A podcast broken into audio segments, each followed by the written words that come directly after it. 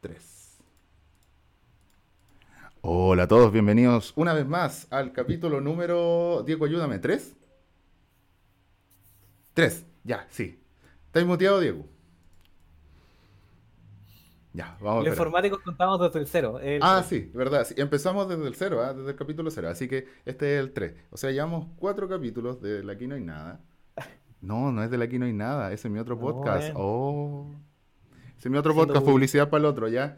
Este es el de Bit a Bit. Ya, se me olvidó. Vamos al de Bit a Bit, donde hoy vamos a hablar de software libre. Vamos a hablar de software libre. Estoy acompañado por mi gran amigo y compañero, Diego. Diego, ¿cómo estás? Hola Brian, muy bien. Un poco cansado, pero excelente. Entusiasmado con, con esta. Sí, esta- este tema, con este capítulo. Este tema está para emocionarse. También tenemos la, la presencia especial de una compañera de nuestro staff, que es Sapka, que quedó acá y se quedó. Así que perfecto, espero que esté para el otro podcast. Así que ahí está Sapka. Sapka, si quieres hacer un comentario, este es tu momento. Oli, eh, primera vez que voy a estar aquí hablando y espero que no sea la última, así que nos vemos en el próximo también. Excelente, excelente. Nos vemos. Perfecto, justo que nosotros estábamos esperando que más gente hablara, ya. Perfecto. Y también la estrella de la noche, nuestro invitado, Ricky Linux. ¿Cómo estás? Muy bien, muchas gracias por, por los saludos y por la mención, ¿no? Desde ya. No, no creo que sea una estrella, ¿eh? soy un usuario, así que no me considero eso. Quizás relativamente más estrella que nosotros, sí, porque esta es la razón por la cual estamos todos acá reunidos. ¿ya? Y como es tradición, nosotros creemos que el invitado es la mejor persona para describirse a sí mismo. Así que, Ricky Linux. ¿Quién es Ricky Linux? Uf, eh, principalmente suelo decir que soy un usuario de software libre simplemente, eh, pero principalmente soy un activista del software libre y todo lo que tiene que ver con la cultura libre. Eh, creo profundamente que eh, el software o la cultura y la filosofía del software libre es transformadora. Eh, y si uno la vive como nos enseña o nos permite ir descubriéndola, eh, nos transforma la vida. No como una cuestión religiosa, desde ya estoy lejos totalmente de eso, eh, sino como una cuestión simplemente filosófica, en donde para mí lo principal es compartir con el otro, contar mis experiencias y mostrar que se puede ¿sí? generar algo mucho mejor que como estaba, como estaba acostumbrado a vivir, por decirlo de alguna manera. Y de hecho el espacio que, que coordino, uno de sus lemas es que el software libre es un estilo de vida. Y ese es el título también de este podcast, el software libre como estilo de vida. Entonces le, le acertamos, pero perfecto al título. Sí, sí, tal cual, tal cual. De hecho, eh, yo llevo bastante tiempo, pero como dije al principio, soy un usuario, eh, no soy una persona formada, ¿sí? Eh, en una universidad, en un secundario, soy totalmente autodidacta. Llegué hace un poco más de 10 años al, al software. Llegué de casualidad, así que eso lo iremos viendo. Eh, y a mí me permitió cambiar 100% mi mentalidad en cuanto a los aspectos o a lo que yo quería propiamente de la vida. Eh, encontré lo que no encontraba en otras situaciones. Obviamente eh, es más complejo el tema, pero la realidad es esa. A mí el software libre me permitió alcanzar una riqueza eh, tanto cultural como personal que no la encontraba a través de otras, otras cosas que hacía antes. De hecho, soy diseñador textil y mm, me dedicaba principalmente a lo que era el marketing y la venta. Así que hoy estoy lejos totalmente de eso. Mm. Bueno, entonces para empezar este viaje, Diego, te Bien. dejo que hagas la pregunta de rigor. Muy bien. Yo creo que, como vamos a hablar claramente del software libre, la, pre- la pregunta principal tendría que ser: Ricky, ¿tú cómo definirías el software libre? Bien, el software libre para mí es un movimiento, principalmente, ¿sí? Como todo movimiento, es un movimiento, es un espacio colectivo donde el mismo, en el mismo no solo es atravesado por lo que sería el código eh, propiamente del software, sino que entra en función otros diferentes eh, espacios colectivos, como ser la política, la economía, el estado social de las personas, eh, el feminismo, que incluso en muchos espacios de software libre a veces parece que fuera una mala palabra, pero en realidad todo es parte de las personas, entonces el software libre es parte de las personas eh, de una u otra manera, aunque no se lo crea o no se lo vea. Eh, pasa, y creo que a veces se separa mucho de esto, pasa lo mismo con la política. La política nos atraviesa en todo y si nosotros no somos personas que tenemos ciertas miradas hacia la política, es ella la que nos controla. Y en el caso del software pasa exactamente lo mismo. Para explicarlo de una manera simple, justamente eso, es un movimiento.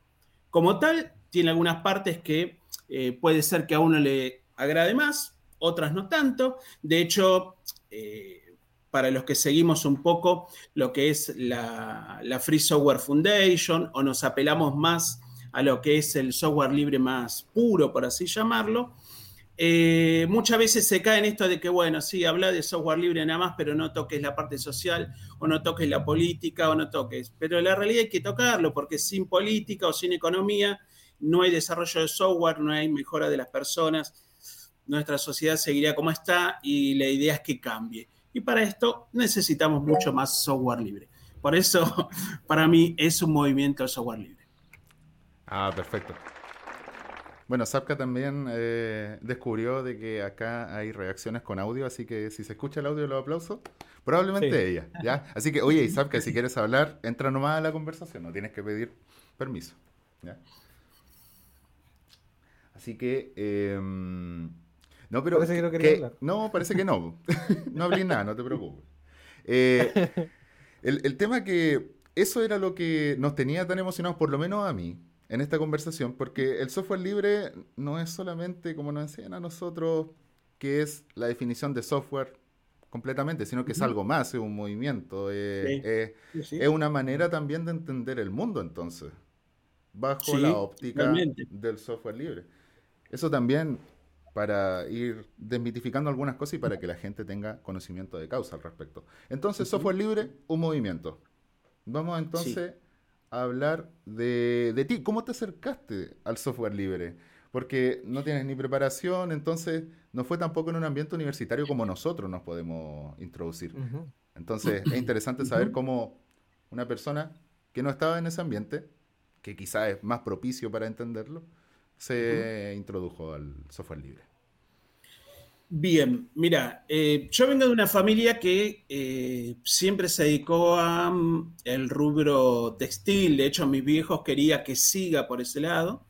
A mí me mandaron de muy joven a, estudiar lo que es el, desarrollo de lo que sería toda la cadena de producción de las ropas y demás, pero todo dentro del mismo ámbito textil.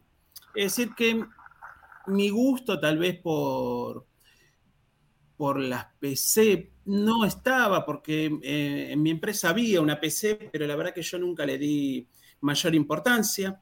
Eh, sí, de muy chico me gustaba desarmar cosas y de hecho venían los técnicos, por ejemplo, a mi casa, eh, los que reparaban televisores y yo era el que estaba ahí al lado. Y siempre tuve esta cosa de que me hubiera gustado ir a un industrial. De hecho, tuve la mala suerte que al industrial que dije, bueno, voy a ir. Eh, no pude entrar por, eh, creo que pedían 80 y yo saqué 79 y medio. Entonces, por ese medio punto me mandaron a un industrial en donde la, la escuela, la formación era de carpintería y no de electrónica, que era lo que a mí me interesaba un poco más. Esto hizo que intentara terminar secundario tres, cuatro, cinco veces para que se den una idea. Y de última, en un plan, eh, en un año intenté hacer eh, segundo, tercero, juntos, para tratar de terminar. Porque tengo problemas, me aburro rápidamente. Soy una persona que tengo la suerte que absorbe los conocimientos rápidamente. Entonces, cuando lo absorbí, me aburrí. Y tenía problemas, obviamente, tanto en la primaria como en lo poco que he ido al secundario por ese mismo problema. Bueno, eh, una pareja trajo un día, como dije, hace alrededor de 10 años, una PC a mi casa. Eh, si bien en mi empresa hubo, yo jamás le di importancia. Esta PC apareció en mi casa, anduvo un día. Ella casualmente trabajaba para un instituto de formación de computación que hay acá en Argentina. Y la PC a los dos días no anduvo más, se la llevaron, le dijeron, ya está arreglada, la trajimos, la armamos, la prendió, no andaba, pantalla azul, se moría. Eh, yo esa misma noche le dije, no, vamos a comprar una máquina nueva, la desarmé íntegra, la puse toda en una bolsita y la bajé. La bajé y en una columna vi un cartel que decía aprende a reparar PC y dije, ¿por qué no? Me fui a ver, era a pocas cuadras de mi casa, me anoté, a la semana estaba viendo, estaba dentro de un taller para reparar PC. Y en la segunda clase un profesor dijo, no, un alumno, mejor dicho, vino con una notebook, yo no, no sabía de la existencia de esa netbook, que tenía Ututu. Y se la mencionó al profesor y el profesor dijo, mira, esa es una porquería, no es compatible con nada, no funciona para nada. A mí me quedó el nombre en la cabeza, llegué a mi casa, busqué en YouTube, no encontré, no, no recordaba bien y escribí Linux, que era lo que me había quedado, y me apareció Ubuntu con el compis y me explotó la cabeza. Fue una cosa que dije, para, esto tiene que estar en esta máquina. Tiene que estar en la notebook que habíamos comprado, que era una, una con este eh, Seven Starter, creo que es una de esas porquerías ah. que realmente no puedes ah. hacer absolutamente nada. Y al otro día había instalado Ubuntu. Miré un tutorial, anoté cuáles eran los pasos, me bajé la ISO y lo instalé y de ahí en más no he dejado de usar eh, software libre. Jamás. Eh, reparo sistemas de Microsoft. Sí. ¿Alguna vez me toca instalarlo? Si tiene licencia 100% oficial, ¿paga? Sí. Si no, yo no instalo ni crack, ni piratas, ni instalo versiones cortadas. No, no. Mm. ¿Siempre hay alguna alternativa de software libre? ¿Has encontrado algún momento en el que no hay ninguna alternativa de software libre? Eh, yo no. Mm. Eso es una buena. Yo es una buena. Porque hay gente que puede decir, bueno, no es compatible. Como el profesor me comentaba que no es compatible con nada, qué cosa. Pero si uno sabe que no. no, no, yo no he encontrado. También a veces tal vez puede pasar que para alguna informática o para algo de alguna informática en particular, alguien en particular quiera un programa en particular.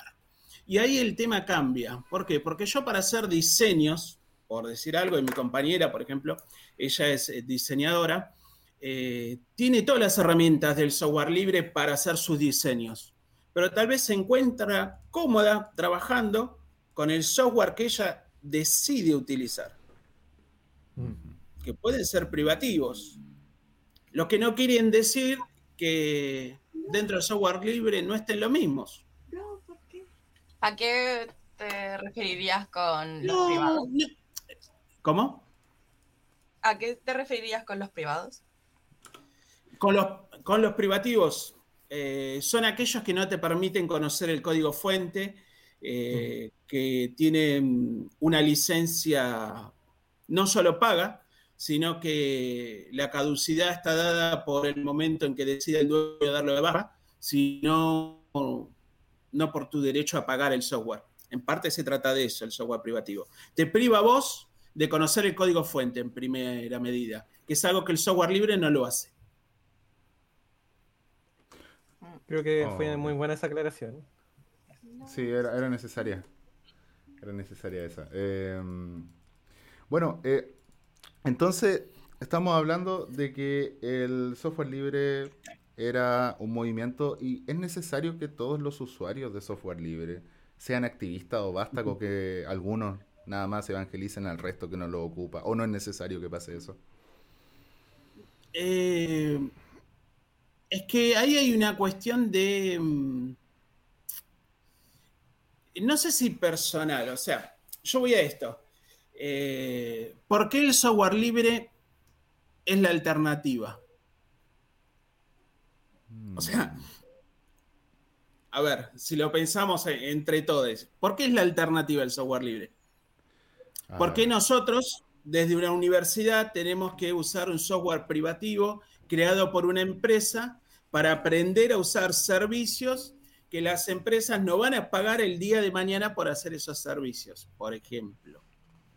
Eh, cuando en realidad el Estado debería utilizar los fondos para desarrollar su propio software, que debería ser libre, permitiéndole a cada uno de nosotros ahorrarnos un dinero.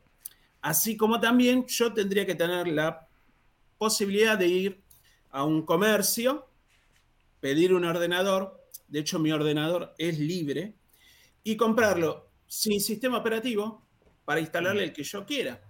¿Por qué tengo que comprar un ordenador que tenga un sistema operativo ya instalado, sepa no yo o no manejarlo? Entonces creo ah. que ahí ese es, el- es lo primero que deberíamos preguntarnos. Ahora después, ¿es necesario ser... eh, yo la palabra evangelizador no la uso, sino eh, activista o difundirlo. Y yo creo que sí, que tenés que mostrarlo. El tema es cómo lo mostrás. Yo muestro desde lo más básico el sistema operativo. Creo que esa es la realidad. Porque si no nos quedamos siempre en que eh, aquellos que usamos software libre somos hackers, programadores, ingenieros, cuando en realidad eso no existe. La realidad es esa. Cualquier persona puede usar software libre. Eh, hace mm, nueve años, eh, yo mm, en estos cursitos que venía haciendo, eh, me invitaron a dar un, un curso en un lugar, al, o sea, me invitaron a enseñar, en realidad, si tenía ganas de compartir yo del software libre. Esto me permitió a mí crear, por un lado, un taller de reparación de PC, donde directamente instalábamos software libre. Y por el otro lado, un proyecto que se llamaba Vuelos Digitales, en donde nosotros formábamos, digo, formábamos, entre comillas, en realidad le enseñábamos a navegar de manera segura y hacer las cosas cotidianas a las personas mayores de 60 años. El laboratorio mío tenía Debian. Todos los abuelos salieron manejando Debian. E incluso en el Flisol, los abuelos vinieron con sus máquinas, aquellos que tenían notebook, vinieron a que le instalen Debian. Y aquellos que tenían el CPU, me lo trajeron y lo instalé yo dentro de la misma organización. Eh, este mismo grupo, que estuvo un primer año y después tuvo un segundo, en ese lugar donde yo enseñaba, por ejemplo, eh, se armó un- una especie de, de grupo de comunicaciones, por así llamarlo. Yo les levanté un blog para ellos y en el segundo año aprendieron a administrar un WordPress, a generar notas y todo hecho con software libre. O sea, esa cosa de que uno cree que primero hay que ir al secundario, aprender a usar el Word, el Excel, eh, hacer todo el camino de la universidad para llegar y tener el título de ingeniero. Ahora puedo usar software libre. No. Mentira. Ok. Ok. E- Ese ejemplo de los abuelos Me pareció muy bueno. fundamental. Excelente. Fundamental.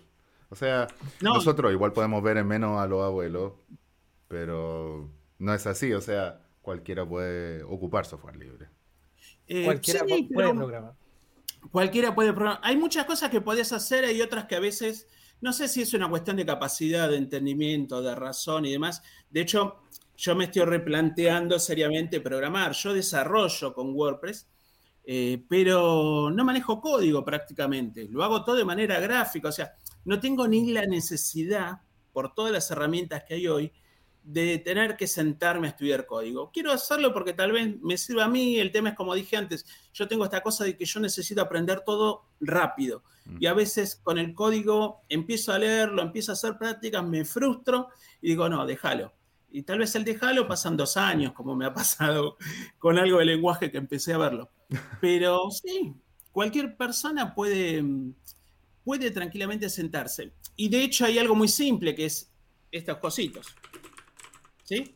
Cualquier persona que tiene un teléfono, que le regalamos al abuelo el teléfono o a un chico, aprende a usarlo y más de una vez nos va a sorprender con que le usa de una manera X. Y si le cambiamos el modelo, son dos días. Al segundo día ya está exactamente al mismo nivel. En esto pasa lo mismo. A veces que yo tenga, no sé, las pestañas a un costado, para arriba, para abajo, que use KDE, que use mate. En definitiva, yo navego igual que la mayoría y hago formularios igual que la mayoría.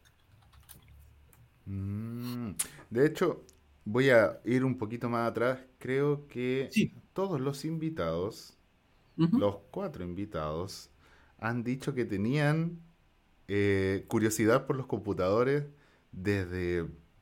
Eh, así empezaron, aunque fuesen cuando pequeños, que fuesen cuando grandes. Entonces, la curiosidad es muy importante. Una de las cosas que he sacado de este podcast, que la curiosidad es muy importante para meterse en cualquier tema, para descubrir la vocación, para descubrir todo ese tema.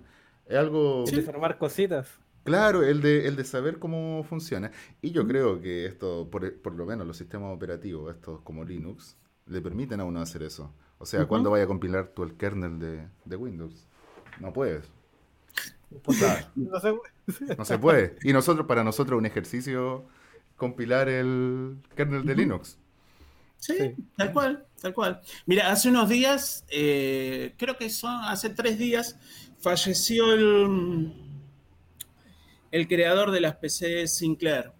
¿Sí? Ah, sí. Eh, a mí, por ejemplo, es una persona que yo no he leído prácticamente nada de él, o sea, he leído algo, pero ¿por qué me hacía ruido a mí Sinclair?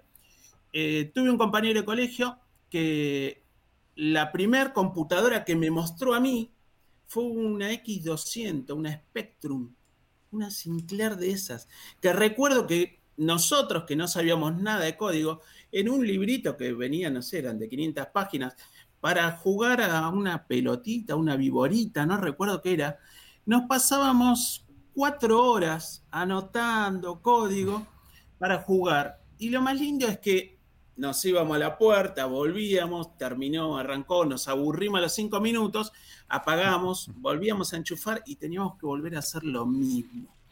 Y, había ese entusiasmo, había eso. Entonces, en ese sentido es fundamental. Tal vez si yo hubiera seguido por ese lado, bueno, hoy estaría, como muchos, ¿sí? programando. Pero bueno, se dio a la edad que se dio y yo no, no creo que sea problema eso. Y para nada. para nada. Y además para ilustrar de que hay vida fuera de la universidad. No porque nosotros seamos universitarios significa de que vamos a ser los, mejores o los peores, no, no otorga muchas cosas más que... Bueno, pero eso se puede conversar un poco más adelante.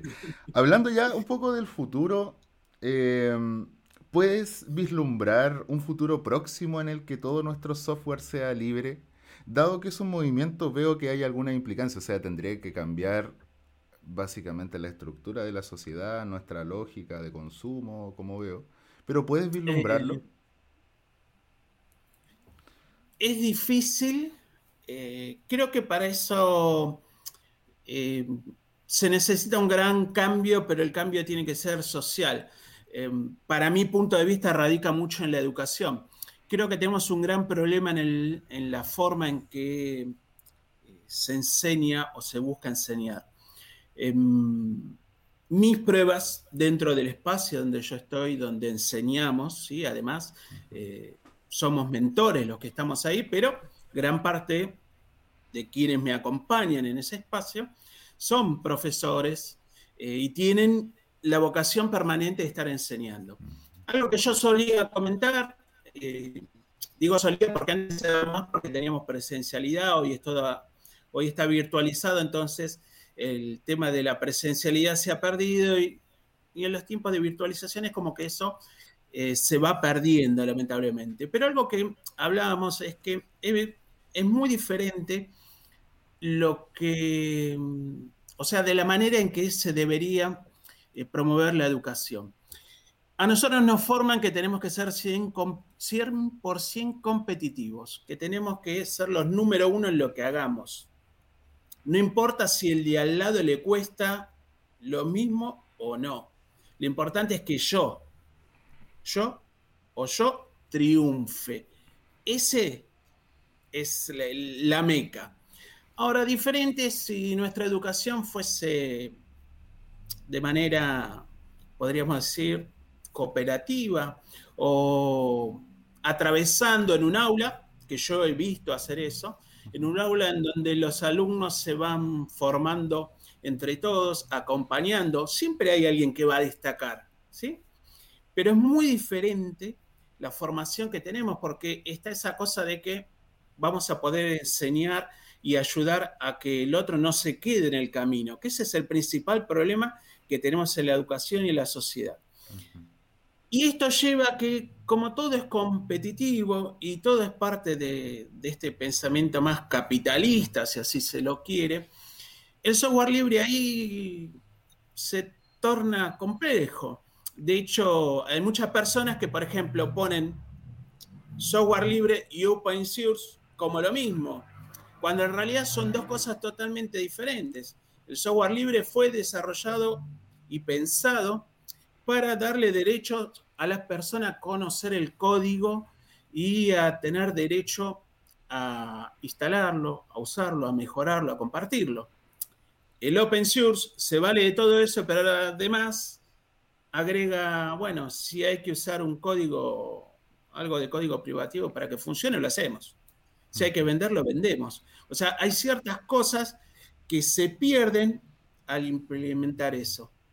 Y deja de ser propiamente el software libre. Como software libre propio, es complejo, es difícil y mm, de hecho el gran tema que hay que atravesar, por un lado son los usuarios que lo usan, por el otro lado es la parte más capitalista y la parte de los ordenadores, y por el otro lado es que quienes manejan toda esta tecnología, es decir, las GAFAM, están inmersa dentro de los gobiernos. Entonces, mientras ellos sigan cargando políticas en beneficio de sus propias corporaciones, es muy difícil que algo que no fue creado para beneficio de las corporaciones pueda ocupar un lugar masivo. Salvo que cada uno de nosotros hagamos nuestra propia revolución. Es decir, dejar de usar todas esas herramientas de GAFAM. Mm. Es una pregunta de alto alcance.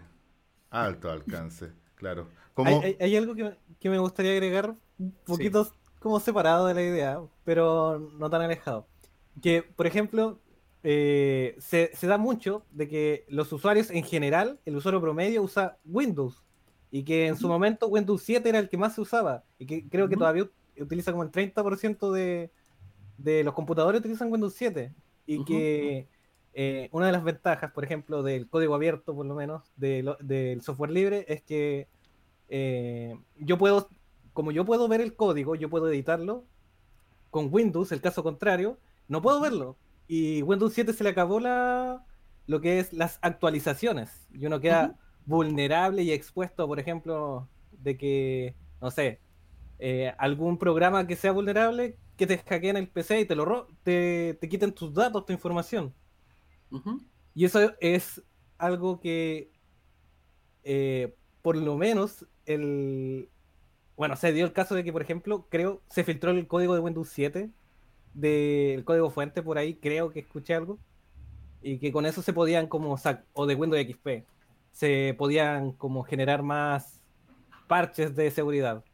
Pero lo que quería decir era que el software libre nos abre nos, abre una puerta a de poder seguir entregándole mantenimiento o actualizaciones y alargar la vida de un software. De forma colaborativa. Eso era. Sí, y de forma, colaborativa, que es una de las cosas más importantes que, he visto ahí. Sí, importante eso. Lo que pienso que puede llamar bastante la atención a una persona es la comunidad cooperativa que se forma alrededor de esto. Y, eso nos lleva también, lamentablemente, para muchas herramientas estamos amarrados a Windows. Y ese es uno de los problemas también que, viene también para que, nos impide vislumbrar un futuro en el que todo el software sea libre. Y eso también tiene que ver con, el sistema en el que estamos. Continuando con este tema de la, de la comunidad, háblanos un poco, por favor, del Club de Software Libre. Que, ¿Cómo fue el proceso de construir comunidad en, torso- en torno a una causa así? ¿Tuvieron que difundir? ¿Cómo, ¿Cómo fue el proceso? Sí. Mira, el, el club en sí nació dentro de una red social que se llama Diáspora, una red social libre, descentralizada, eh, federada, es decir, está construida con software libre. No cualquiera de nosotros, si tiene una máquina que pueda ser utilizada como servidor, se baja el código, lo instala ahí, compra un dominio, que es algo relativamente económico, y levanta Diáspora. En Argentina estaba Diáspora Argentina. ¿Por qué usaríamos una red libre? Porque no hay corporaciones atrás, no hay publicidad, no hay nada que a nosotros nos, nos perfile. A mí me gusta usar mucho ese término, es decir, nos guíe para un lugar con la publicidad o aquellos mensajes que digan, bueno, te voy a formar de tal manera. En una red social libre no existe eso, ¿sí? Eh, No hay esa posibilidad y en algunas incluso hay publicidad, pero la publicidad está orientada en base a lo que es la filosofía de software libre, entonces tampoco es invasiva a la persona. Dentro de esa red social me fui haciendo como cualquier usuario, amigos, seguidores, eh, hablaba con uno, que hablábamos mucho, eh, yo tenía cierta perspectiva política, que la sigo teniendo, cierta mirada hacia la política, este compañero lo mismo, y un día mm, veo que había una invitación a un evento que organizaba Diáspora Argentina, ya que cumplía un año. El evento era en Barracas, eh, me invitaron, fui, ahí conocí personalmente al admin de Diáspora Argentina, algo que no ocurre, o sea, ¿cuántos en el planeta pueden conocer, no sé, a la administración, al, al administrador de Twitter? Ah, ah, claro. ¿eh? o a la administración de, de Facebook. Claro. ¿sí? Bueno, yo conocía al administrador de Diáspora con algo, aparte muy particular, que celebraban un año, o sea, yo llevaba un par de meses y llevaba, un año nada más dentro del software libre, o sea, tampoco era un super militante ni nada, sino era alguien que empezó a usarlo. Ahí me hice amigo de un usuario que se llamaba Rosema, Rodrigo, y en esa charla y en hablar y en estar dentro de, de este evento, que el evento fue explicar cómo funcionaba Diáspora, qué los motivó, qué los llevó al, al admin a levantar el pot. eh, en mi cabeza iba creciendo esta cosa de, che, pará, está bueno salir de lo tradicional, del Facebook, de todo esto. Esto está mucho más, más interesante. Bueno, terminó el evento, un evento que no sé, seríamos 20 personas y estuvimos 6 horas hablando de software libre, de, de mirando videos de, de, hackers, de mirando eh, diferentes cosas, todas concernientes a la comunidad. Luego de esa salida nos volvimos a encontrar con Rodrigo. Eh, le dije que a mí me gustaba mucho enseñar, que yo venía dando un taller de reparaciones en un lugar, que venía con lo de abuelos digitales. Y él me dijo que estaba buscando un espacio también para enseñar, pero que quería ver a ver cómo podía lograrlo, porque económicamente no nos era factible. En ese interín se cruzó con unos militantes de una agrupación política a la que él conocía por intermedio del partido con el que él militaba. Uh -huh. Le dijeron, mira, hay un lugar así, así, que hace un año empezaron a hablar algo de tecnología, pero así como nació, el espacio no funciona. Anda a verlo, si les gusta, úsenlo. Así nomás. Nos fuimos a ver el lugar, vimos, el lugar eh, se llama eh, Fundación por el Arte hacia la Vida. Es una fundación que lo que hacía era sacar chicos de la calle y transformarlos en personas eh, que puedan valerse de sus medios por medio de una profesión, un arte o algo que les cambiara el entorno en donde ellos estaban. Eh, en el lugar donde llegamos estaba colocado, para que se den una idea, a ver cómo los puedo ubicar, un terraplén de las vías del tren, yeah. ¿sí? Yeah. Eh, o sea, un terraplén que tiene 10 metros de altura, arriba pasa el tren, abajo hay todo tierra y entre medio de eso hay todas unas construcciones de ladrillo a la vista que si uno lo ve de frente dice, wow, estos son las cuevas de Inglaterra donde tocaban los Beatles. O sea, era una cosa así que, de hecho, si buscan algunas fotos dentro de lo que es el perfil del Club de Software Libre, van a ver que hay algunas fotos del lugar. Y claro, cuando llueve, el agua en algún momento se filtraba, por ejemplo, por ahí. Mm. Nosotros llegamos ahí, había ocho computadoras, la más nueva era una HP, no me acuerdo el modelo, pero no era de las eh, verticales, sino que era las horizontales, esa era la más nueva, con 512 megas, no me olvido más porque era, era una luz. Y era una luz, 512 megas tenía. Y le instalamos, eh, si mal no recuerdo, eh, Triskel con la versión mini, porque aparte mi compañero Rosema era, eh, él era, y fue el que me metió después en Triskel, usuario de Triskel de muchos años. Entonces, le instalamos esa máquina Triskel. Después nos sentamos a hablar en realidad con la gente, a ver bien qué podíamos hacer.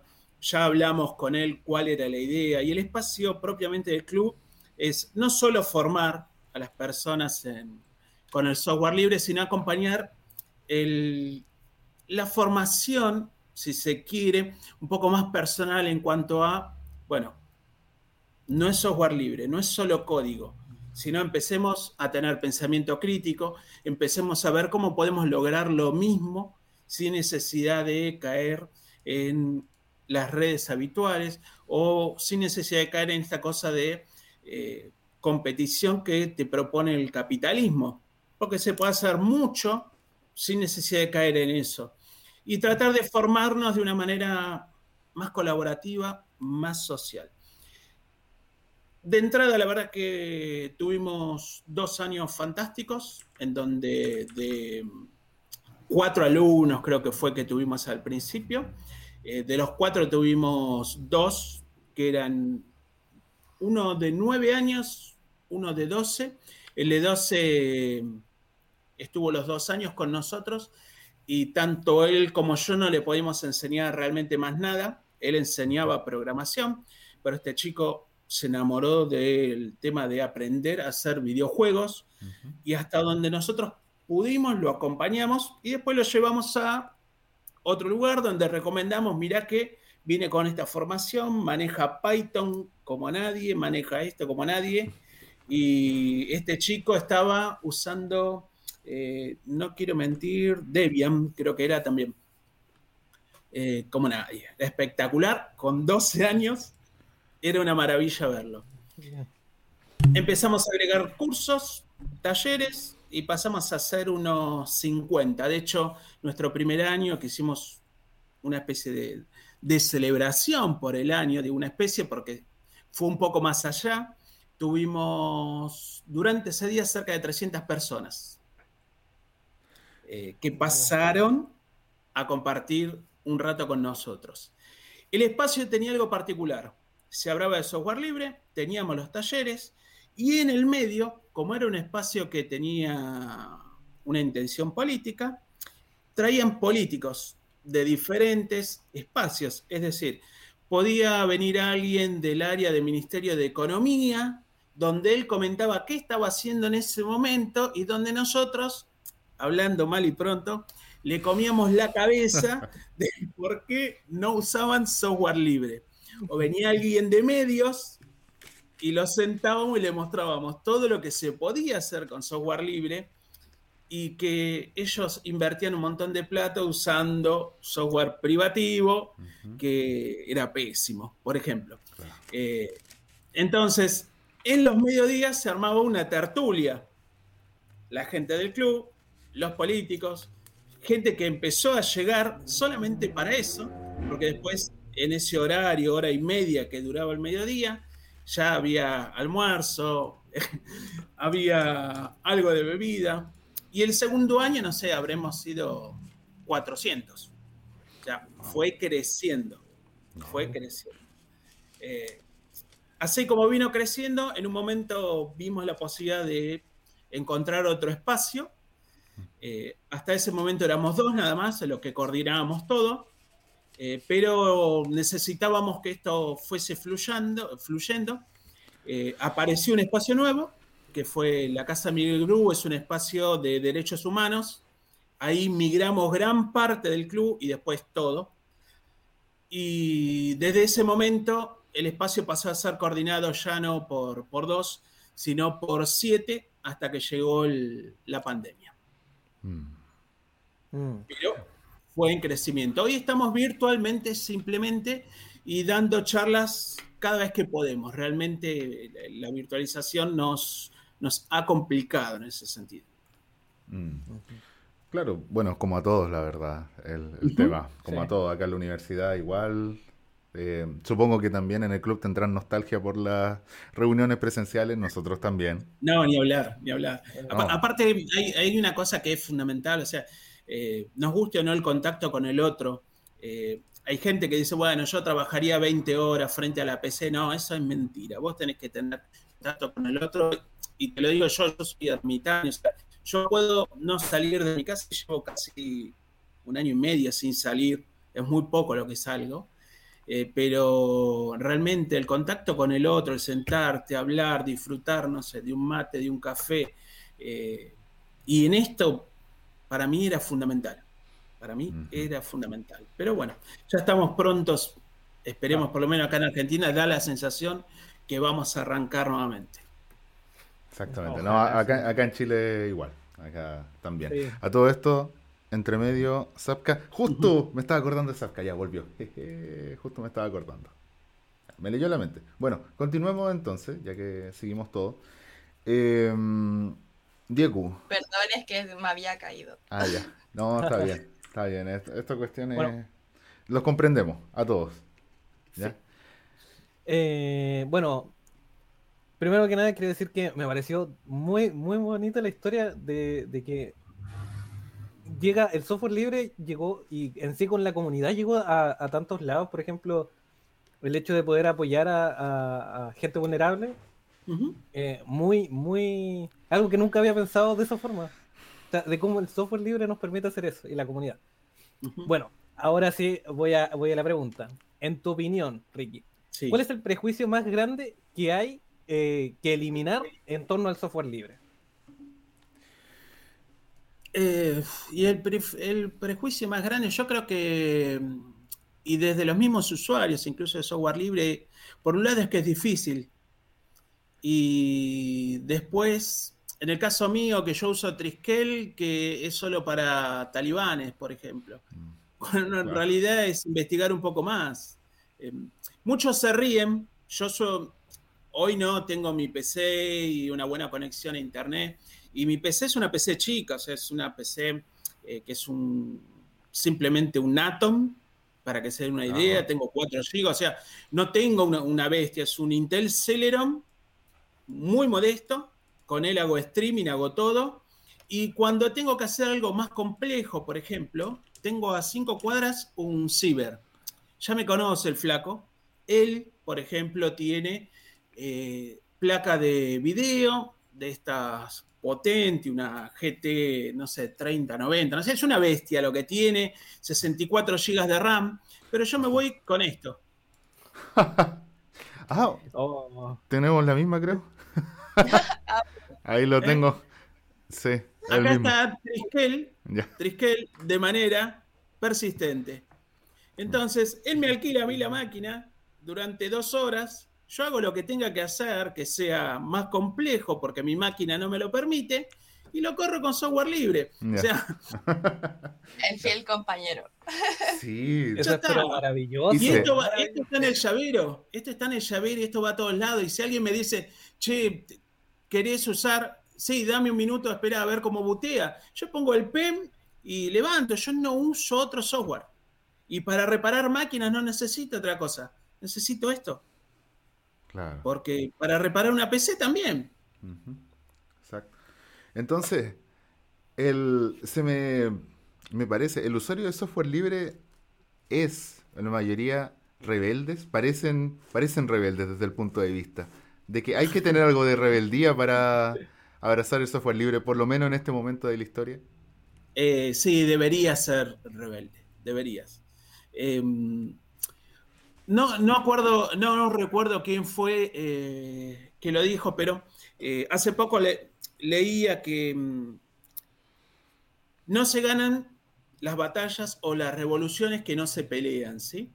Y uno de los grandes problemas tal vez que tenemos dentro del software libre es que muchos usuarios se resignan rápidamente a usar las herramientas privativas, a usar otros sistemas operativos. Chao, tengo que hacer tal cosa. Y no, pero... Y no, lo que pasa es que a mí en el laburo me dicen que lo haga con el Office porque, bueno, listo, lo hago. Y para mí no funciona así, o sea, eh, suelo decir, yo no tomo trabajos y de hecho me han ofrecido enseñar eh, y yo no enseño Word, mm. yo no enseño Excel, ¿sí? Te enseño a manejar una plantilla de, cálculo o una plantilla de texto, pero no trabajo para esa marca. Si esa marca quiere que trabaje para ello, primero va a tener que liberar el código, cosa que no lo va a hacer, y después me tendría que pagar mucho dinero. Pero no, no, no me interesa. Prefiero dar clases gratis usando software libre. Y en eso también hay que decir que no. Mira, hace poco mm, lo escuchaba Stallman, eh, que decía justamente en Valencia, porque estaban hablando de los grandes problemas de la educación por el tema del, del uso y el abuso de las herramientas privativas en este momento de pandemia. Y él decía que el docente en algún momento va a tener que decir que no, y es cierto. No es posible que una universidad eh, tenga que tener Gmail cuando tiene infraestructura, tiene su servidor, o sea, baja el código, levantá, levantá, gestioná tu casilla de mail propia. No dependas de una corporación. Para hacer una charla, y yo les agradezco esto de que podamos salir eh, a través de Jixi, porque cuando hablé con, con la compañera Scarlett, una de las cosas que dije es que yo no uso tampoco las redes mal llamadas libres o masivas. La única red que tengo de comunicación es Twitter porque está conectada a Diáspora y desde Diáspora hago todos los posts a Twitter. Pero si no, no uso, no me interesa. Y si alguien me invita, que me ha pasado, me han invitado a salir a, a Facebook, Facebook Live, con compañeros que tienen salas grandes, que yo lo he tenido, pero la verdad no le vi el sentido, las di de baja, no me importa. Eh, y me decían, sí, pero tenés que cargar tu cuenta. No, ¿por qué voy a dar mis datos? ¿Por qué me voy a sumar? Eh, si hay miles de, maneras, ya que vos tenés tu cuenta, bueno, listo, pasa tus datos vos. yo no tengo por qué ser funcional en ese sentido. Y en eso me parece que es donde tal vez más tenemos que trabajar eh, como usuarios para que llegue, tenemos que empezar a usarlo, a usarlo de verdad. Y en esto digo de verdad, es decir, haciendo lo que hacemos habitualmente sin mostrarle al otro, mirá qué bueno que soy. Una anécdota que me pasó y que, pienso que puede servir de ejemplo. Eh, yo, como dije, soy autodidacta en esta búsqueda de formarme dentro del software libre, del GNU. Eh, me anoto para unas becas que daban a través de un proyecto acá en Argentina y me sale la beca, era para Red se llamaba Introducción al Software Libre. Fui a esa fundación, llego, me asignan una máquina, el número de, de persona, esto, lo otro, bla, bla, bla. Llego, miro la pantalla negra y un guion, ¿sí? se sentó el profesor y dijo, bueno, eh, alumnos, lo primero que vamos a hacer, necesitamos crear el usuario tal, así que queremos un usuario, vamos a hacer un disco entero y, yo lo miré y digo, perdóname, ¿y eso dónde lo hago? No, ahí ya está, me dice, está la terminal, está. Sí, pero yo no, no manejo terminal. ¿Cómo que no? es introducción al software libre. Mínimamente una terminal con los comandos básicos tenés que manejarla. No. Hay que bajar el nivel. Claro. Necesitamos que la gente use el software libre, que nos vea usando el software libre, que lo defendamos, porque ese es otro tema. Se critica mucho el software libre de, ay, no me gusta, esto no funciona, ay, lo otro. No, para usarlo de verdad. Dejemos de pensar en tener el último modelo si Debian funciona bien. Si Arch puede funcionar bien. Digo, puede porque todos los días actualizamos algo, pero ¿eh? puede. Entonces, seamos más benevolentes en ese sentido. Los de grupo de ciberseguridad supongo que se habrán emocionado cuando escucharon Arch porque es su, es su mascota. Para eso, eh, para eso hay solución y es parábola ¿eh? y es hipérbola. Dos distribuciones basadas en Arch 100% libres y que son totalmente estables y son lo mejor del planeta. Por lo menos para mí. Parábola e hipérbola. Estoy anotando, ¿eh? Sí. Por si me la preguntan, Sí, sí. por si le preguntan los chicos ahí. también. Bueno, Ambas basadas en Arch. ahora, eh, ah, también estaban algunos comentarios que, bueno, que esto haya estimulado alguna conversación. Hay eh, comentarios, creo que los software de pago y open source son importantes para el sistema. Ambos en cada vereda es un aporte. ¿Sí o no, en tu Eh, opinión? Y depende, si vos tenés ganas de pagar por un sistema operativo para tu PC, como el Starter, que te lo cobren 50 dólares, bien, te felicito, págalo. Yo creo que a mí no me aporta en lo particular nada. O sea, no me aporta ningún conocimiento más. Eh, ¿Por qué lo digo? Algo que no dijimos. El software libre se basa en algo fundamental. Cuatro puntos. ¿Sí? Su filosofía. La filosofía cero, ya que nace de un programador, que es Richard Stallman, que es la que permite utilizar este software para cualquier fin. Descargarlo, usarlo, instalarlo, y no se pregunta ni se dice es para esto, para el otro. Nosotros no estamos para auditarlo, propiamente dicho, de esa manera. Sí para que vos puedas usarlo.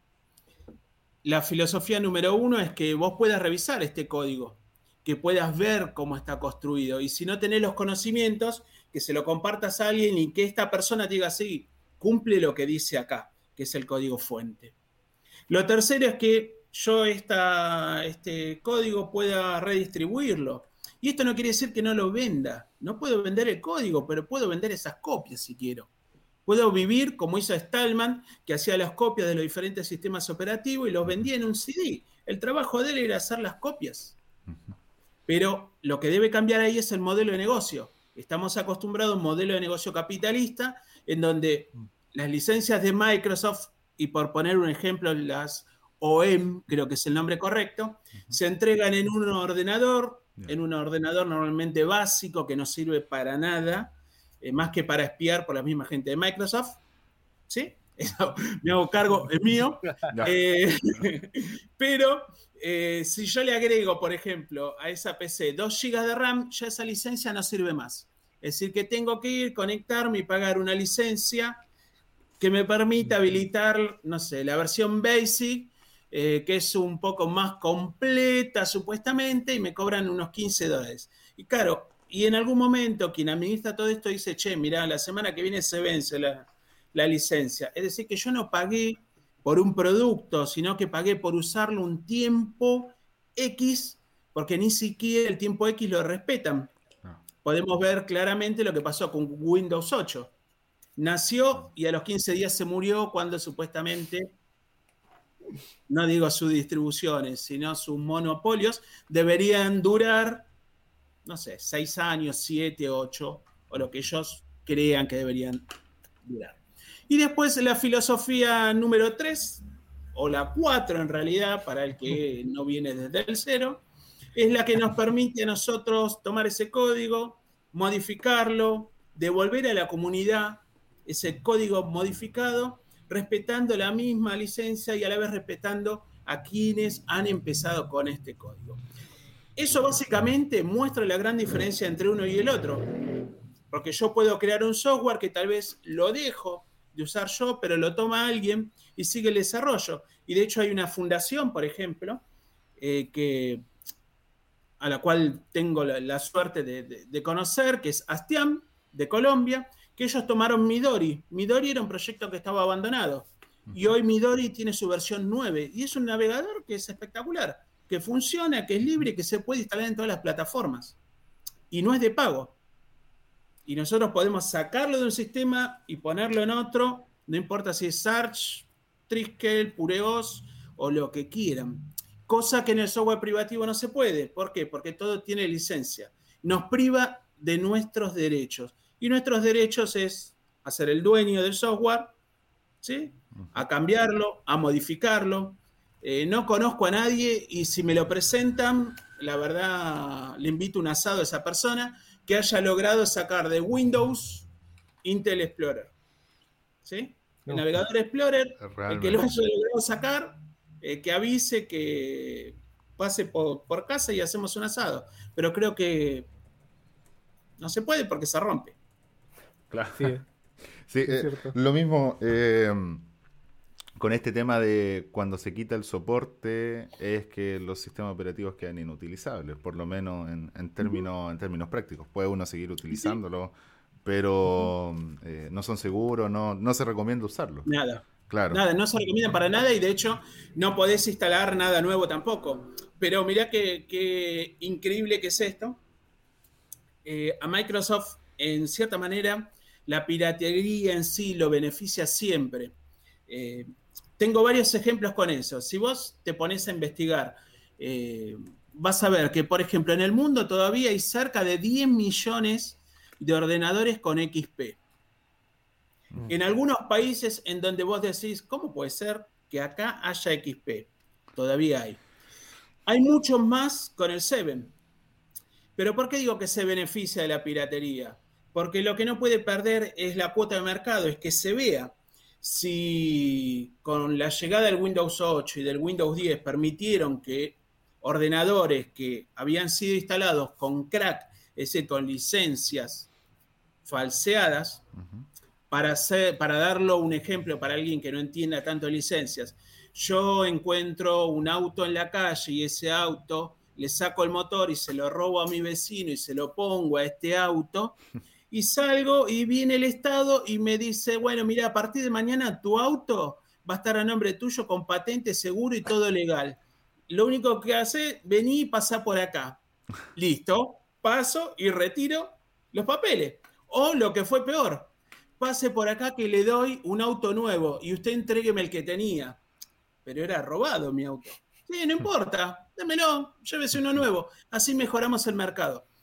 Así funciona Microsoft. Eso es lo que hizo. ¿Por qué se beneficia de los piratas? Porque en definitiva en todos lados se sigue viendo el logo de, Microsoft. Las ventanitas están en todos lados, incluso hasta cuando viajas, que falla el panel del aeropuerto o que falla en la entrada del banco o te encontrás que vas al cajero y te encontrás con un XP metido ahí adentro, que decís, ¿cómo puede ser un XP acá adentro?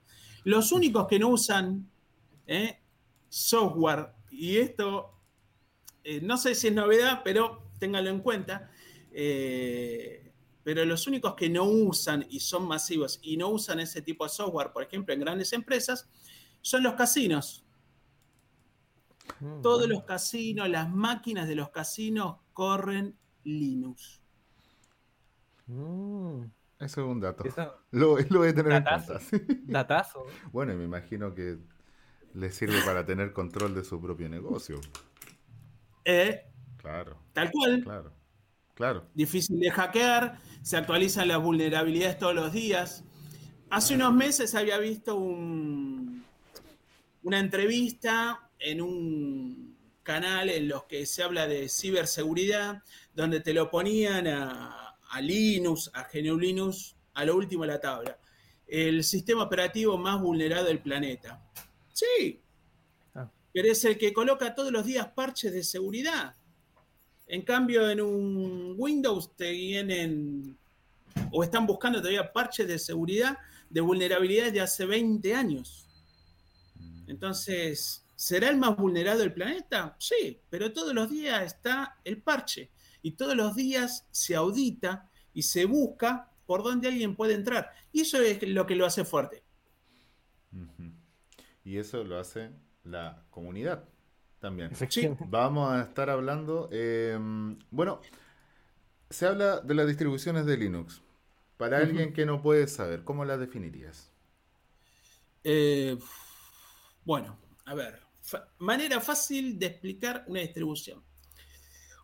En sí, una distribución es un sistema operativo. Vamos a empezar por un lado. Sistema operativo es, eh, la definición técnica sería un conjunto de librerías informáticas, ¿sí? Que cumplen una determinada función.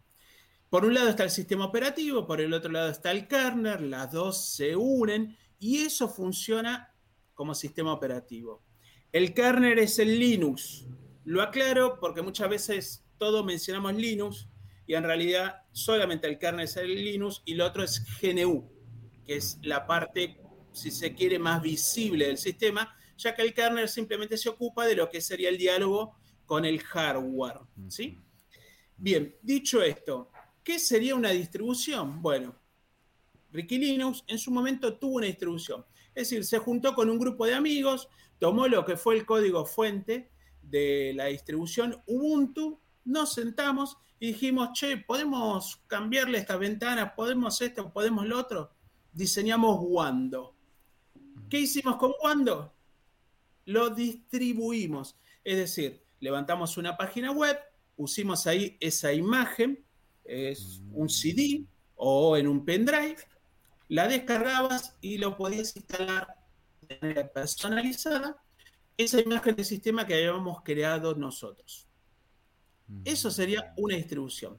Las distribuciones pueden ser creadas por organizaciones, pueden ser creadas por empresas, como el caso de Ubuntu, Manjaro o Red Hat, ¿sí? o pueden ser totalmente comunitarias, Triskel, Debian, eh, Arch, Parábola. Hay distribuciones muy grandes, o sea, con mucha gente funcionando adentro, como es el caso de Debian, que tiene una cantidad enorme de programadores, y algunas muy chiquititas. Hay una distribución que da vuelta acá a la Argentina, Merlot, y después hay otra que es la de Loco por Linux, que también que es un loquito, eh, que hizo, hizo una sola persona. Es un laburo enorme hacer una distribución. Yo colaboré en su momento en la parte de diseño y reconozco que es muchísimo laburo. Eh, y aplaudo y celebro eso, pero bueno, eso tiene ya otro trabajo. Pero simplemente o básicamente eso es una distribución. Es quien se encarga, en definitiva, de la personalización y de distribuir ese software. Mm. Dale, Diego. Bueno, eh, esto lo tenemos en pauta, pero te lo quiero preguntar igual. ¿Tú te defines como un distro hopper? Eh, sí, Ya. sí, sí, totalmente. Tengo mis distribuciones de cabecera, para empezar, son eh, distribuciones 100% libres. En mi máquina siempre tiene que haber eh, una de las principales libres, es decir, Triskel, Ureos, eh, Dewan.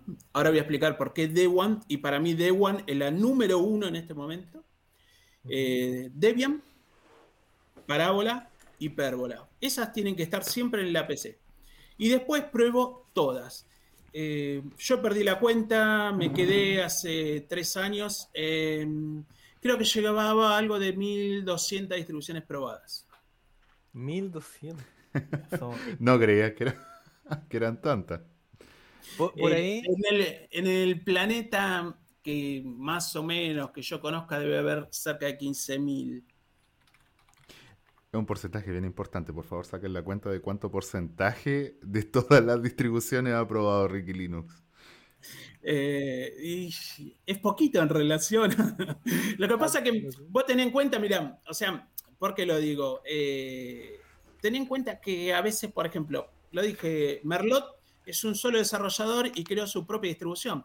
Alguno tal vez puede decir, bueno, es un fork. Sí, puede ser que sea un fork, simplemente decir es una copia. No, no es una copia porque de hecho eh, tiene mucho laburo. Desde la página donde aloja su imagen hasta cuando instalás la imagen que adentro está personalizada a gusto de él. O sea, es una distribución. Después si la distribuye más o en menor medida, es otra cosa. ¿Probé muchas distribuciones? Sí. He tenido días en donde eh, reinstalo cinco o seis veces distribuciones. En Twitch nos preguntan si Ricky ha tenido algún contacto con Richard Stallman. Eh, he ido a sus conferencias, he tenido contacto en cuanto a presentarle el club. De hecho, eh, nosotros ente- entregábamos antes unos membretes, ¿sí? De unas membresías, no membretes. Y él tiene la membresía cero, porque en definitiva, tanto mi amigo, mi, mi compañero como yo, creamos el club en honor al software libre y él es el creador, así que él tiene la membresía número cero. Si he hablado personalmente, yo en lo particular no. Pero está en conocimiento del club, o sea, es miembro honorario también. Sí. Así que de, de que. Sí, que sí. se sepa. O sea, claro, Richard Stallman, recuerdo cuando, cuando estaba en el colegio haber leído algunos de sus escritos del, del, del software libre también. Es una figura muy famosa también, incluso para Él es personas que el no son creador, movimiento. él es el creador propiamente del movimiento, antes de, de él. Eh, a mí me gusta separar, eh, en el caso de Stallman, porque eh, no sé si se puede separar al genio de la persona, ¿sí? Pero en definitiva, con lo que creó, él es un genio. Después, bueno, hay mucha controversia en algunas cosas que han surgido este último tiempo. Aquellos que hemos visto o hemos visto algunas conferencias, vemos cosas que tal vez, qué sé yo, a mí en lo particular no me gustan. eh, que a usuarios que tal vez son más radicales, más fanáticos, o que piensan que, bueno, alguien como él debe ser tratado como un dios.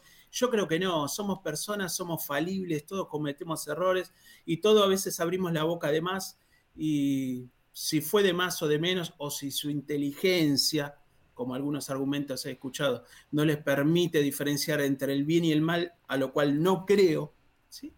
Eh, creo que en esto marca una posición de lo que piensa en parte de Stallman. Eh, creo que no se puede separar. La obra, la obra en sí de Stallman, del software libre, es magnífica. Yo para mí no necesito mucho más. Eh, después, si se puede mejorar, se pueden agregar más libertades. No sé si hace falta. Para lo que pretendo el software libre, por lo menos yo, no. Tal vez para una empresa tenga que pensar el modelo de negocio diferente. Tal vez una empresa quiera tener o alguien que esté más vinculado al open source. Ubuntu no estaría, no está de acuerdo. De hecho, lo demuestra con su distribución. Mm. Y lo mismo está pasando ahora con Manjaro o con otras. Y me quedé con aclarar lo de Debian. Perdón. ¿Verdad? Sí. Eh, Debian, Debian. ¿Son la misma distribución? Sí. Para mi punto de vista, y en esto no coincido con la Free Software Foundation, pero entiendo hacia dónde va el punto. eh, Debian es una distribución 100% libre. Cuando yo la instalo, instalo únicamente con repositorios Mine, que es donde se encuentra todo el software libre del planeta, 100%. Y si de hecho una PC tiene algún hardware con un controlador o un driver privativo, este hardware no va a funcionar, ¿correcto? Eso sería una distribución 100% libre. Debian lo cumple a rajatabla. El tema que hace mal, que podría ser lo mismo que Fedora en ese sentido, es tener tal vez su repositorio con trip donde hay software libre pero que necesita de software privativo o su repositorio non-free que tiene software privativo, podría tenerlo en otro lugar de su página. De hecho, Fedora, cuando uno instala Fedora es 100% libre, pero para que funcione Fedora, ¿sí? hay que instalar unos repositorios, todos son privativos Mm. Porque si no, no va ni para atrás. Perdón por la gente de Fedora, los quiero un montón, es de las primeras distribuciones con las que supe lo que es una comunidad, pero me quedo con la versión 17 y no con la actual. Sépanlo, alguna vez lo vamos a charlar. Ok, entonces estoy hablando de que Eso pasó con Debian, perdón. Claro. Que me quedé, me, eh, ¿se acuerdan que Sí. les había dicho que hablo, hablo Sí, bastante? de que No, está bien. Está bien. Perdón, Está bueno. eh, ¿por qué mm, digo que Debian es la número uno? Desde hace unos años se tiende a que las distribuciones se vuelvan un estándar, es decir, que todas, eh, bueno, tratemos de usar todo Genome. Esto lo viene impulsando desde algunas comunidades Ubuntu, lo, lo sumó también Red Hat, lo sumó Fedora. Eh, bueno, Genome que sea el escritorio por defecto. Y salen varias con el escritorio Genome. Estos sumaron System, el demonio de el inicio, es decir, el que carga los programas. Y parte de la comunidad de Debian dijo, no, no está bueno que sea así, que cada uno elija, porque antes uno podía elegir, arrancar con Inibit, con eh, Rooney o con, eh, como es OpenRC, con lo que quería. Debian dijo, no, vamos por System. Y de hecho, System es una cosa así grandota ahora, que es prácticamente un sistema operativo propio, que hace que Genome 3 sea totalmente dependiente, por ejemplo, de, System. Y D1 no. D1 tiene en este momento 3 init. Mm. Y es totalmente libre. Entonces yo vengo, me descargo y cuando instalé mi escritorio, eh, porque elijo entre nueve escritorios diferentes en el momento de instalar, se despliega el menú y me dice, ¿qué querés usar? Y tengo Runit, OpenRC, tengo Cinebit, o sea, puede elegir este Linit. Y esto hace que esté por encima del resto. Parábola está haciendo lo mismo. O sea que es un buen camino. Perfecto. Eh, una cosa, cuando nosotros hablamos entonces de un software completamente libre, los repositorios también tienen que ser libres, ¿o no? Sí, Sí, totalmente. Y de hecho, la diferencia entre una distribución 100% libre es que carece totalmente de, o sea, dentro de su kernel no puede haber los que se llaman blobs, o sea, controladores o microcontroladores privativos. Todo ese acceso está bloqueado. Si vos tenés una placa Wi-Fi, por ejemplo, no sé, eh, las Broadcom 4312, que es privativa, lo que tenéis que hacer es, como hice yo en su momento, es esto. ¿Ven esto que está acá? Ah, ya, un adaptador USB. Un USB, Wi-Fi, este es Ateros y es totalmente libre. Esto es hardware libre. Cuesta 2 dólares con 25 hoy. Y si alguno quiere saber dónde encuentra este tipo de cosas, entra a la página que se llama h-node.org, que está avalada por la Free Software Foundation, y ahí subimos todo lo que vamos encontrando como hardware libre. Entonces, uno puede, antes de ir a comprar una máquina, ver qué máquina va a comprar, qué hardware tiene y ver si cumple con las especificaciones. Lo ideal es eso. Mi máquina, como dije, yo tengo un HP y es hardware 100% libre. Ok, un nuevo concepto también, hardware libre. Yo no lo había escuchado. Yo había escuchado. Creo que varias personas tampoco lo habían escuchado. Pusimos aquí en el, en el chat también la, la página HNode para que lo puedan revisar. Yo también lo voy a estar revisando después de esto. Me, llama bastante la atención. Sí, dale, dale. Hicieron una pregunta sobre los sistemas operativos como BSD o OpenBSD y FreeBSD. ¿Los ubicas? ¿Te parecen? Eh, sí, yo no los uso. Eh, no los uso por algo fundamental en primer lugar, eh, adhiero 100% a lo que es el GNU Linux, a su licencia GPL, y esos software tienen una licencia MIT, dicho por el mismo Stallman. Si bien son libres, son un poco flaquitas. Ellos adhieren, o sea, flaquitas, débiles, flojas, ya que podría, mediante una vuelta de rosca, pasar a ser también privativa fácilmente. Eh, por eso es que las licencias MIT es como que hay que tenerlas con cierto cuidado. Eh, ahora, ¿funcionan? Y sí, he visto algunas máquinas, le he usado, he probado alguna vez en, Beer Manager cómo funcionan. Eh, son Unix, pero el GNU Linux, GNU, es un acrónico que significa no somos Unix, porque no se deriva propiamente de Unix. Entonces, esa es otra aclaración que a veces está buena, porque mucha gente cree que el GNU Linux está construido sobre Unix. Y no. ¿Tiene parte del código Unix? Sí, pero hay todo un código escrito que es totalmente libre eh, para reemplazar esa parte del código que no era tan libre. Claro, es un, como lo había leído, un Unix-like. ¿Pareció a Unix? Pero no es. Sí, Claro, Sí, está. mm, Yo no sé cómo definirlo. Sé que no es Unix. claro. O sea, en primera instancia. Hay comandos de Unix que funcionan, sí, Sí. tal vez los más básicos, pero aquellos más complejos, eh, propios de Unix, no corren. claro. Bueno, Bueno. Diego. Ahora sí, vamos a ya acercándonos al final. Después de bastante No. tiempo, ya rompió el récord, está pero perfecto. Ya, Sí, ya ha rompió estado el muy interesante. Sí.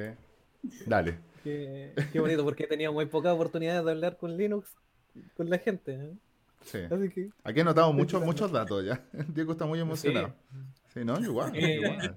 Bueno, Bueno. cuando quieras, Diego. Yo, mira, antes de los viernes voy a tener un espacio que se llama eh, Viernes de Escritorio. Digo solía porque eh, me tomé un, un mes de descanso y calculo que, que voy a volver. Y ahí armo directos usando Pertube, saliendo por Fediverse TV, o sea, todo software 100% libre, mostrando los escritorios del Genio Linux. Así que cuando quieras, las puertas Ah. están abiertas y mostrás tu escritorio con total confianza.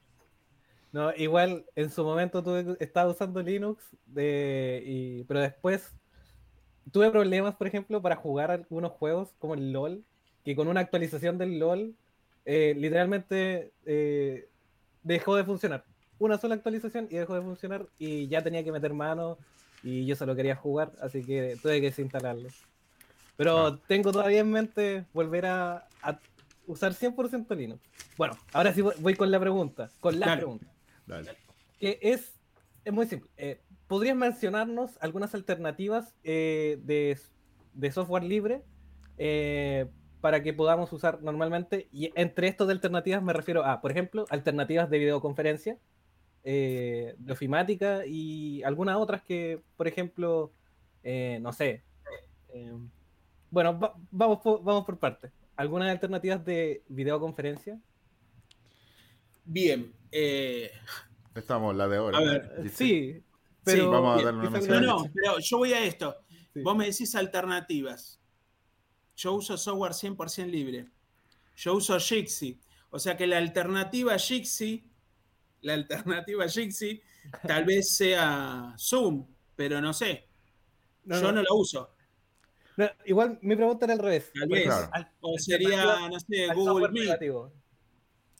Claro. Alternativas del Desde, software privativo al software libre. Cosa O sea- de que nos o sea- pasemos al software libre. claro, o sea, el software que usas. El software que usas. De videoconferencia eso. estamos en Jitsi Bien. ahora. Claro. En videoconferencia suelo usar Jitsi. Eh, una plataforma que uso bastante que es BBB, eh, Blue Button, que suele estar dentro de los Moodle, que también funciona excelentemente. Eh, hay una que me han mencionado esta semana que no alcancé todavía a probar, que es eh, OpenMeet, que es libre. Y después eh, creo que es ICKDot, que permite también levantar streaming, es un pequeño servidor que uno instala y levanta directamente. En eso, bueno, ya hay que tener salida.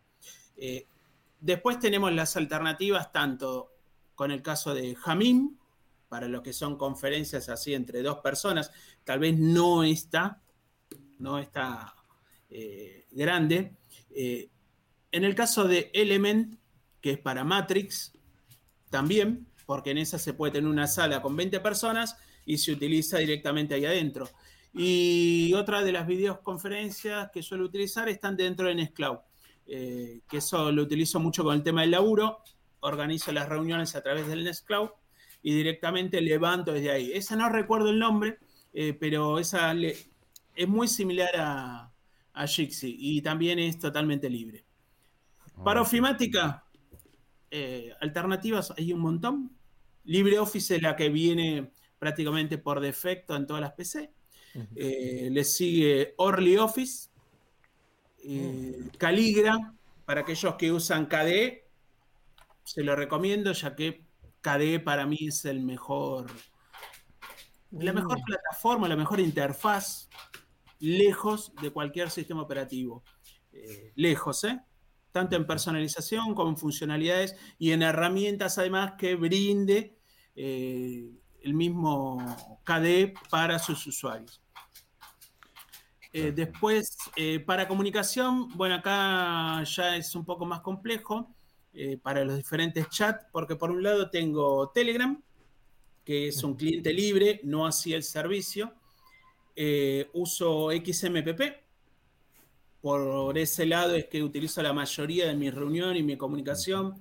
Y si bien tenemos dentro de Telegram el Club de Software Libre está ahí, tiene su espacio, mi espacio principal de XMPP hoy es el Club de Software Libre ahí adentro.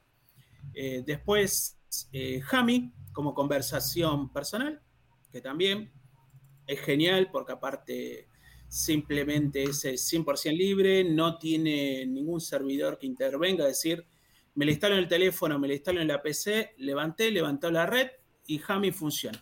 Es mi propio servidor dentro de la PC. Y es 100% descentralizado. No hay ninguna empresa que me pueda espiar. Ese enlaza y encripta la conversación de punta a punta y yo puedo hablar con la otra persona, enviarle audio, enviar videollamadas y en el nuevo formato tengo entendido que ya se permiten reuniones, aunque yo todavía no lo he podido probar. Después uso también algunas herramientas como Wahai, que están más vinculadas a la seguridad, que es un mumble combinado ¿sí? con las herramientas de Tor y no recuerdo el otro cuál era, eh, pero es Wahai, eh, Copyam, que es otra herramienta también para comunicación totalmente encriptada, eh, que esos son desarrollos de, del CAT, que es una comunidad de ciberseguridad de Ecuador. Y la verdad que está, es muy piola la, forma de utilizarlo. Em, después, no sé qué más me falte. Eh, como Office, creo que los mencioné a todos. Eh, para comunicación lo mismo. No sé si se nota ahí, no, creo que no, pero está toda la página llena, ¿eh? Toda la página llena. Antivirus no uso, antivirus no uso, GNU Linux normalmente no se pega a los virus, mm. los hay, existen los Rocklets, eh, pero es muy difícil que se pegue y de hecho tirando un comando tengo entendido que se elimina en una sola pasada, pero la verdad que nunca he visto nada raro y aparte como instalo permanentemente mi máquina, qué virus puede estar. Yo tengo mi, propia nube, que es un... Acá está. ¿Sí? Ahí está, ya. 100 gigas y esa es mi nube o mi backup. Eh, más seguro que es imposible. Hay muchas formas de. Hay muchas barreras. Muchas barreras para Ricky Linux. No le va a llegar nunca un virus. Va a ser la última persona en el mundo que va a tener un virus. Bueno. No, es difícil. Incluso con el teléfono. Este es libre. ¿También está en el oh. índice que nos contabas? ¿En, en H-Note también está? ¿Eh? También está en un. Este, claro. Eh, no sé, no sé, no, no, en este está el sistema operativo. En este está el sistema operativo, ¿eh? corre Lineos, así que Lineos está registrado, pero calculo que en HNO debe estar. Ya, perfecto. También estaba buscando alternativas de sistema operativo de celular, ¿eh? Ya, así que... Y tenés eh, Lineos y tenés Purin OS. Purin OS, oh. fundamental, y si conseguís el equipo, mucho mejor. Perfecto. Con esa lista detallada, yo creo que ya podemos levantar esta sesión. No, pero estos tremendos datazos, yo creo que los voy a editar en un video para que después los suban a las plataformas porque fue una cátedra de muchos datos, de mucho conocimiento. Ricky Linux se había resistido al principio a decir que iba a ser la estrella de la noche, pero lo demostró con palabras. Lo demostró con sus palabras y con su hecho. Así que nosotros le vamos A, a, otorgar ese, ese honor. Y bueno, ya estamos terminando entonces este capítulo, que fue bastante extenso. Ahí están los aplausos. Em, espero que todos quienes hayan escuchado hayan aprendido algo también, haya, le haya servido para entender que hay un horizonte más amplio del que parece, más allá de nuestro Windows, más allá de Em, las aplicaciones que utilizamos y que también hay un espacio para, para ser rebelde también, para probar cosas nuevas, para hacer, para hacer boquilla, como dicen unos profes por acá, para buscarle el, el detalle a las cosas. Así que gracias también Diego, gracias también Zapka, que entró aquí y espero que en el próximo podcast también esté y tenga más participación. Y obviamente a nuestro invitado, Ricky Linux. Muchas gracias. No, por favor, el agradecido nuevamente soy yo. Déjame una última cosita. Por supuesto. Eh, es fundamental que los, los usuarios en general eh, empiecen a, tener dos, eh, a ver cómo lo digo, que empiecen a hacer dos cosas. Por un lado, como dije antes, tratar de usarlo, demostrarlo y demás, pero de apoyar también a aquellos que realizan y que levantan servicios de software libre. Es muy importante eso. Hay muchos servicios como el caso de Fediverse que no persigue un fin económico más que brindar un servicio de software libre. Entonces, para eso se necesita el apoyo, es decir, que las personas donen un poco, colaboren. A veces es más fácil ir y comprar un software pirateado de la esquina que instalárselo. Y eso es un gran error. Aquellos que tenemos software libre, tomémonos un ratito, instalemos todas las máquinas que podamos con software libre. Y si eso nos representa una ganancia, por favor, separemos un poco y una vez al año colaboremos con las distribuciones que básicamente viven y se mantienen gracias a eso. Desde ya, muchas gracias por permitirme. Para mí es un gusto y cuando quieran, como dije, me, convocan. No tengo problemas. Eh, ya nos estaremos viendo nuevamente. Ok, sí, sí. De hecho, eh, nosotros además de transmitir en Twitch, eh, lo estamos transmitiendo por Fediverse TV también. Gracias al apoyo una vez más de, de Scarlett, que, que, hizo toda la, la gestión, también está ahí en vivo. Así que, bueno, muchas gracias. Y sigan apoyando el software libre entonces. Scarlett, ah, referente del software libre en la Habría que preparar un poquito más para que sea aún más referente. ¿eh? Eh, eh, es emocionante, es emocionante también el, tema. Bueno, y hay, que crear, hay que crear un club de software libre ahí en Chile. Hace unos años mi compañero estuvo ahí en Chile hablando con la comunidad, pero no llegamos a un, a un entendimiento, pero estaría muy bueno que en Chile haya.